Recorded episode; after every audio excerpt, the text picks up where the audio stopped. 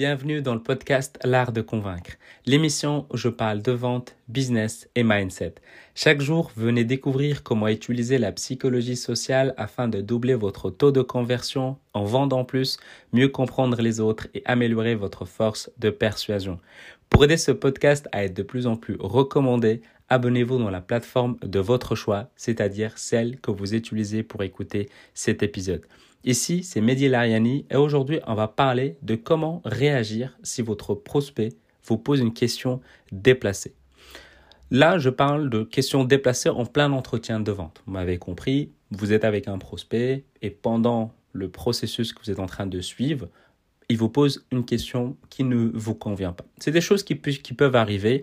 Euh, je ne vais pas dire que généralement ça peut arriver aux hommes ou aux femmes, mais ça peut arriver. Ça peut arriver que par exemple la personne te demande euh, ton âge. Moi, c'est une situation que j'ai vécue, donc j'ai vu un post tout à l'heure, c'est ça qui m'a inspiré ce, ce post-là, où la personne l'a comparé à, son, fils, et donc avec son âge, lui a dit bah mais ça tombe bien, mon fils a ton âge, et donc il, a fait les mêmes, il fait les mêmes études à peu près comme toi. Donc si je veux faire ce que de ce que toi tu fais, bah, je n'ai qu'à demander à mon fils. Donc du coup, c'est un peu le, la, la, la, philosophie globale.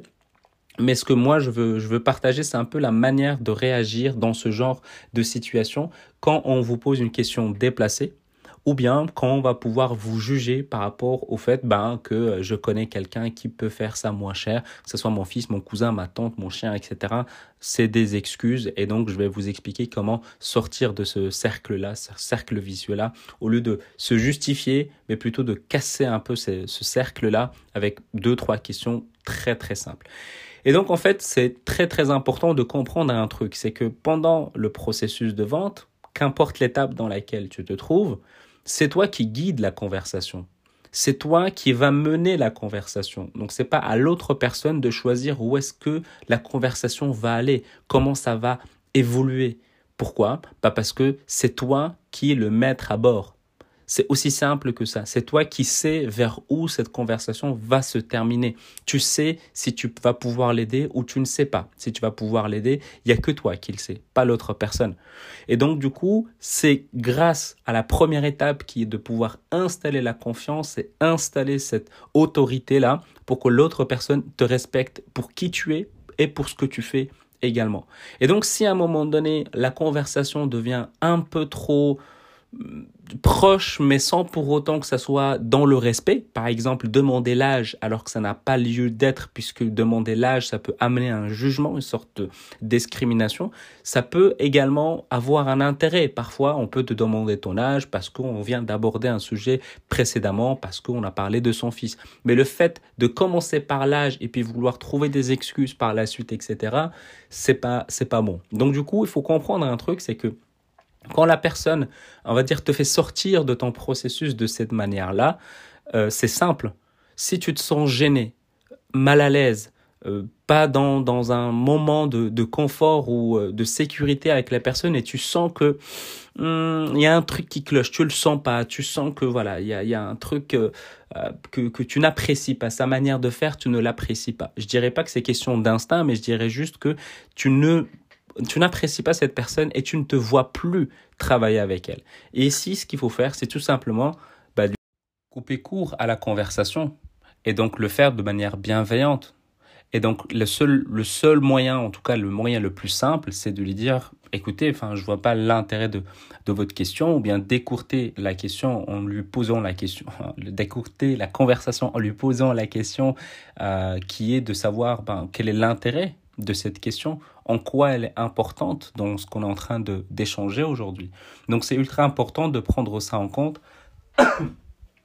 Et donc, quand vous faites comprendre ce message-là à la personne, bah, elle, déjà, elle peut s'excuser. Ça peut arriver que la personne peut s'excuser en disant que voilà, c'est forcément peut-être que c'est une question déplacée et donc voilà, ça reprend son cours normal et donc à ce moment-là, tu ravises, on va dire, tu révises ta manière de, faire. Est-ce que tu te vois toujours travailler avec cette personne ou pas? Parce que c'est important en fait que c'est toi qui décides si tu as envie de travailler avec cette personne. C'est pas parce que cette personne a l'argent que toi tu as envie, par exemple, d'avoir que obligatoirement c'est ton futur client. Non, ça peut être une personne qui a les finances, mais si elle n'a pas le caractère que toi tu recherches chez tes clients, vaut mieux éviter parce que peut-être elle peut te bouffer énormément d'énergie. Donc c'est important à prendre, à prendre ça en compte. Et puis si jamais cette personne, pendant la conversation, elle commence à, à, te comparer en te disant que voilà, j'ai vu un peu moins cher ou euh, j'ai mon fils qui fait la même chose ou j'ai mon cousin qui fait la même chose, etc.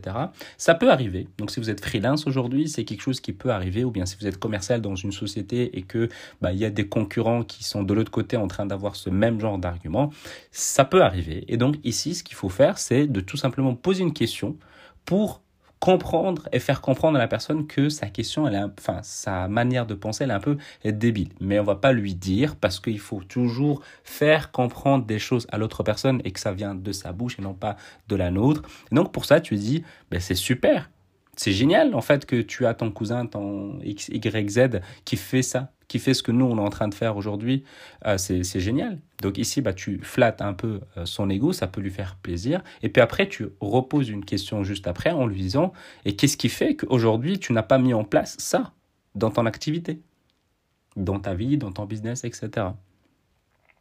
Et en fait, en posant cette question, la personne, elle se dit, bah ouais, je connais quelqu'un qui peut le faire moins cher, mais pourtant je l'ai pas fait. Alors, qu'est-ce qui fait que je l'ai pas fait? Et en fait, quand, en, posant cette question, tu vas sortir de ce côté de vouloir se justifier en mode, mais moi je suis moins cher, je suis nanani, nanana, je suis meilleur, etc. Tu vas sortir de, ce, de cette sphère-là, de cette vision-là, de cette manière d'interagir, à plutôt Ok, mais fais-moi comprendre qu'est-ce qui fait que tu n'es pas passé à l'action. Et donc, en sachant qu'est-ce qui fait qu'elle n'est pas passée à l'action, tu comprendras peut-être qu'elle recherche la qualité. Elle recherche euh, peut-être qu'elle n'a pas de projet de faire ça aujourd'hui, que peut-être ça sera pour plus tard. Et donc, tu auras des éléments qui vont être beaucoup plus tangibles que de rentrer dans un débat de je suis le meilleur, etc., etc. Donc, c'est important à prendre en compte de savoir se faire respecter dans une conversation. Si tu ne le sens pas, autant arrêter.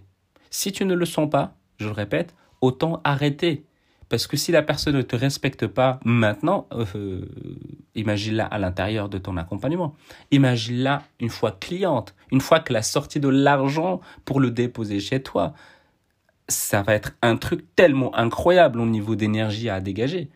Donc prenez ça en compte. C'est ultra, ultra important. Ce n'est pas parce que la personne a les finances qu'il faut l'accepter directement. Il faut aussi qu'elle respecte vos valeurs et que vos valeurs matchent aussi, que vous sentez que ça se passe bien.